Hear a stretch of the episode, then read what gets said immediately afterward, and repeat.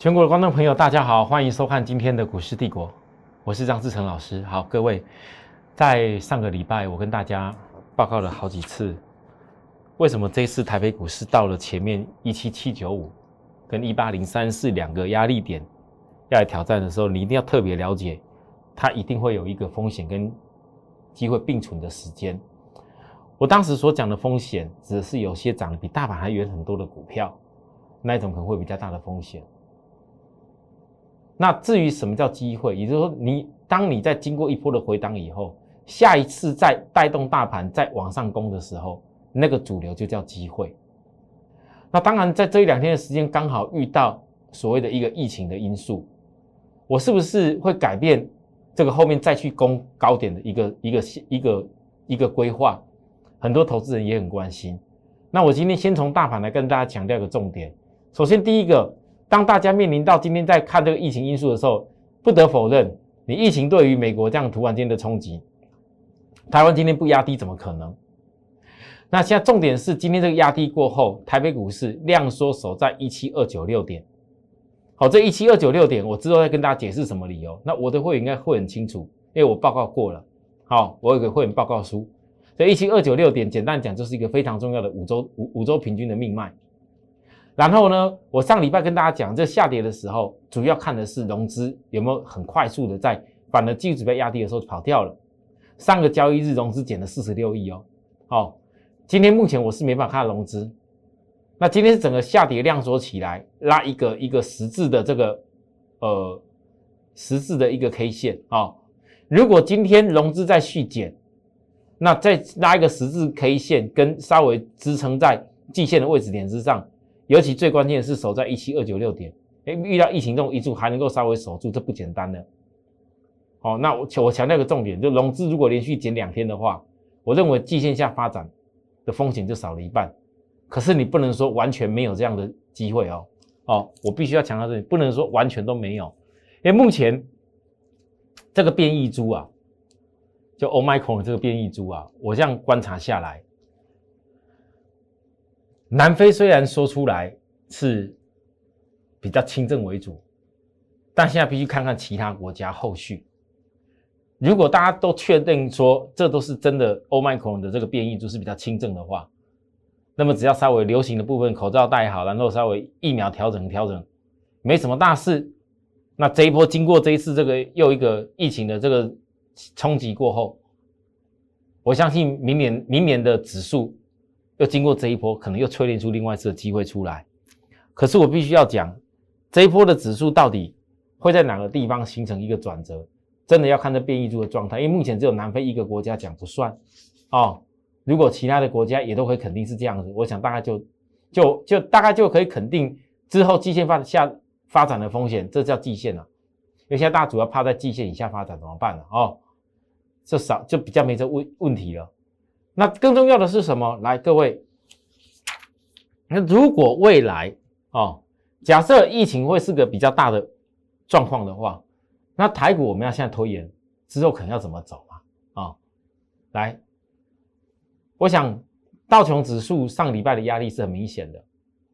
这个礼拜呢，今天早上美国的道琼。是一度盘后盘是拉了大概两百多点，那我是建议大家拉了两百多点不是重点，而是如果道琼可以把上礼拜的空方缺口三五三六六在两天当中给站回去，那就代表这暂时就没有什么状况哦，这确实这个变异株的部分应该是一时大家怕到啊，因为国际股市跟台湾一样，一时涨多急跌下来。哦，你你可以暂时降低，可是呢，如果道琼，我必须告诉大家，股市是有领先指标的哦。股市很多的股价走势都是在很多经济的行为，包含社会的行为当中，它的领先它是有领先性的哦。如果道琼没有办法在两天当中克服那个空方缺口上去的话，那我只能讲，这变异株并不是大家想的这么简单而已哦。这一点我已经很清楚的在跟我的会员报告，我跟许多观众朋友报告，你不能因为说今天跌下来拉个下影线，在一切没事，继续拼命做多，我不敢这样告诉大家。我很想带各位继续做多，因为现在是没有马上转空的现象哦。再来呢，我们来看这个大盘周 K 线，这是我上周给我会员的一个报告重点。台股加权就上个礼拜收黑破上周的低点，这个就已经告诉我们整理需要时间的周 K 不是只有这么一周而已。破上周低点，因为之前你看它都没有破过嘛，这整理就需要点时间。可是我跟教过大家了，只要你只要不要在这个地方两个前面压力点的时候，风险跟压力并跟机会并存的时候，你去追风险的股票，你就不用这么痛苦。换个角度来说，我告诉大家。我也告诉我的会员，各位注意看哦，下周也是本周开低后需守住一一七二九六点之上，就我刚讲的五周均线多方的强势支撑点，对吧？那如果守不住的点呢？否否则将会退守到下面这个蓝色线的支撑，大约在整理四周压力盘。我为什么这样推估？其实有个原因的，这个就跟疫情有关系。如果今天不是这个疫情因素的话，我会告诉各位。我肯定讲一七二九六的一守住，会有很多明年要开始启动的股票直接开始转强，因为他们先压过了哦。我举例，就像是谁，台积电。我跟大家讲过，十二月之前，十二月营收之前有个必买的理由，这必买理由还是没有改变哦。只是因为目前这个疫情，让我必须要本周判断是有在一七二九六以上。假一直保在这个水准之上，我会告诉大家，台积电再来指标越压低，越会产生我所谓必买理由的机会哦。但是现在疫情的部分会让我开始思考，我不用那么急，我守株待兔一下。短线或许在这个 K 线之下，这量缩有拉一个稍微止跌小 K 线，短线会有反弹。可是最好时间，我必须要讲，原则上，它季线正在经历过扣高档的时间，必须落在季线扣低档以后，什么时候季线会扣低档下来，那个才是台积电最好的时间。哦，你是刚好吻合到我所跟大家报告的十二月营收公布以前最好的状态，各位你可以拭目以待。但是我现在要跟大家强调的是，你如果这些结构都看得懂，你就知道原来台积电守株待兔一个低档的转折是很重要的事情哦。联电呢，再来是不是也有契机呢？那这个契机在哪里？我过去跟大家讲过了，利基电我有我的要的目标。那有人是在一直跟你们强调，利基电是比联电差。但是我跟大家讲，联电、力基电，我认为同步都可以，因为这是一个比价互相的逻辑。联电再来气力是会被利电带上去，那短线在这个位置点来讲的话，下影线红黑棒量缩，指标已经来到了将近二十四，我只能讲三天内决定是我新买点，因为三天当中这个下影线的这个回知道答案是否新买点。因为技术指标是不是在从超卖区以后再度带上来？其实答案就很清楚，三天内决定是我新买点，这是连电哦啊！之前连电在上面有跟大家也也也揭露过，我在几块的时候提醒大家，你该做这个价差，守株待兔这些天我没有变化过。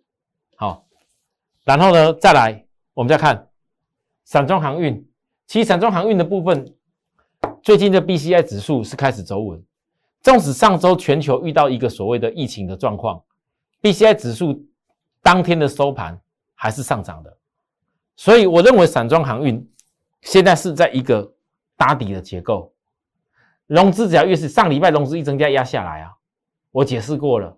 那如果融资可以一直保持这种减少减少，就越吻合打底的条件。好，各位，好，这散装航运再来这一波大家本来追的很积极的华航，我上礼拜跟大家讲一个重点，我说华航期都背离啊。而且融资增加，虽然短短两天时间融资是有降下来的，是把融资把那时候追这个涨停的这些融资它都跑出来了。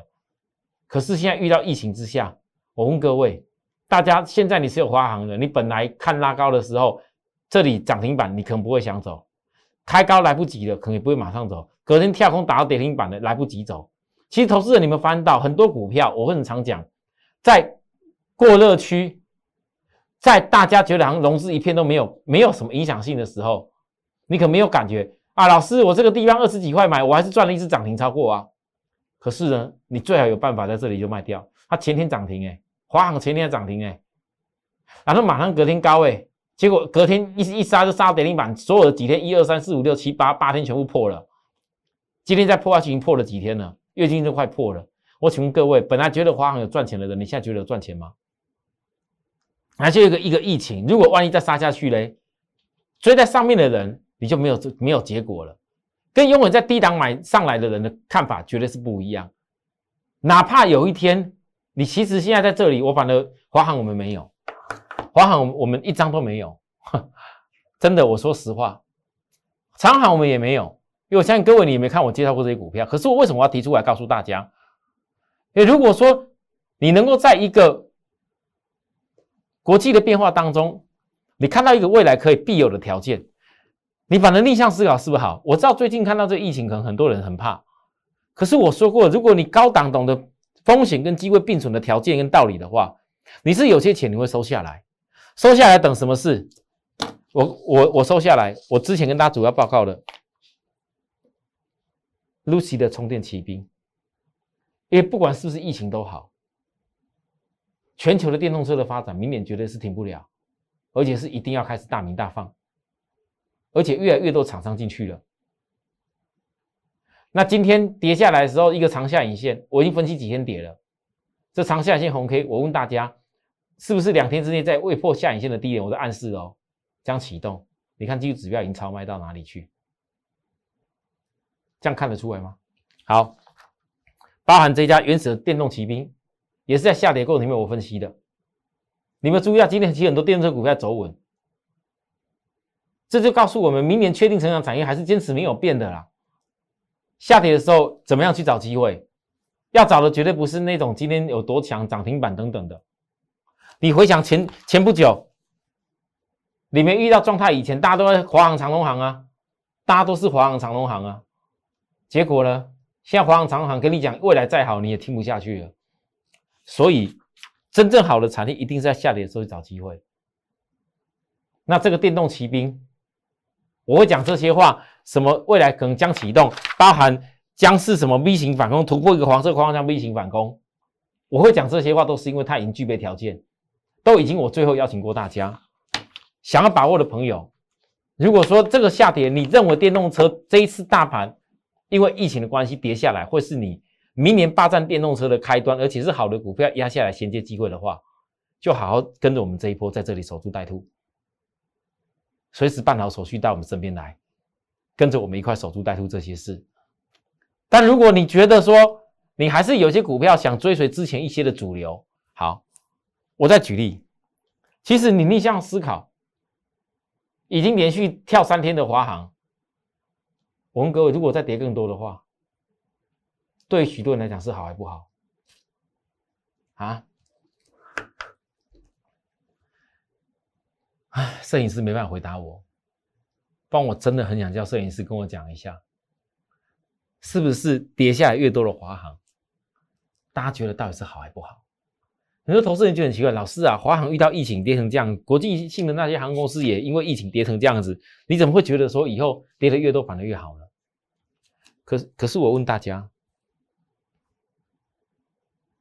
如果不是因为这一次这个变异株的疫情，大家觉得华航有办法跌很多吗？那到底之前华航是涨的理由是什么？你不能因为之前华航涨的理由，一个变异株的关系全部都忘记了。难道之前涨这个理由是涨假的吗？如果之前这个理由是确定的，不管是什么货运，或是人家空运，当时前面消息每天几大报纸每天一直写，一直写，一直写，一直告诉你。多少人冲下去华航、长隆航？可是你冲下去的时候，你现在就最好你有办法就撑住。假如你撑不住，你不知道落点要跌到哪边。如果变异株就像我刚一开始讲的，又稍微严重的话，你就华航要跌到哪边？可能跌到你受不了杀掉的结果呢？其实一样的一个股票，我是讲华航，一样的股票，我之前讲过的电动骑兵，我之前讲讲过的这个陆奇的充电骑兵，其实这些股票很多都是我之前大家报告过的。我只暂时没有公开而已。我问大家，难道跌下来就完全不看他们的吗？我在分析跌的过程里面，为什么？如果你懂逆向思考，反而华航跌越多的华航会是一个守株待兔的好过程。啊，到底守株在哪边？先不要乱猜，因为我刚已经告诉过大家，如果我能够分析出变异株后市对于股市的一个影响性，有一些产业明年恒不变的，没有受影响的，这次的变异株是带给大家是个机会。但如果有些产业它短线是有受影响。而经过这个受这个影响以后，股市已经先反映它下跌，而且还下跌一段，下跌到一个阶段之后，它还有机会要反映。当这个变异株因素没有的时候会变好的话，那我问大家，那是不是产生另外一个一个你可以压下来，必须找机会的理由？好，我就刚刚就说了，我实在是不能够问摄影师啊。我相信我这样暗示，如果是摄影师今天看我的节目。现在不要讲摄影师，不要讲我。我相信很多人都很期待可以出国，忍了几年了。摄影师现在应该会告诉老师，你每天我你的节目放个那个美国这个这个曼哈顿港又一个这么大的一个这个看了实在是我实在是每天看每天受不了。我应该没讲错吧？可是我问大家，为什么我刚刚讲华航这件事？很多投资人你要懂得学习，在股票市场要做有把握的事。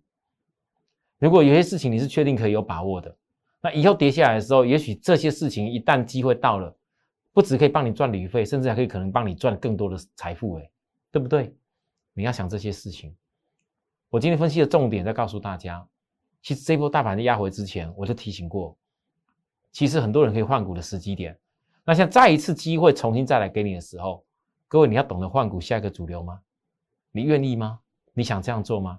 想这样跟我们做我的朋友，我随时欢迎大家扫描来告诉我们，好，或者直接打到我们公司来指明张志老师的服务团队。谢谢，我们明天再会。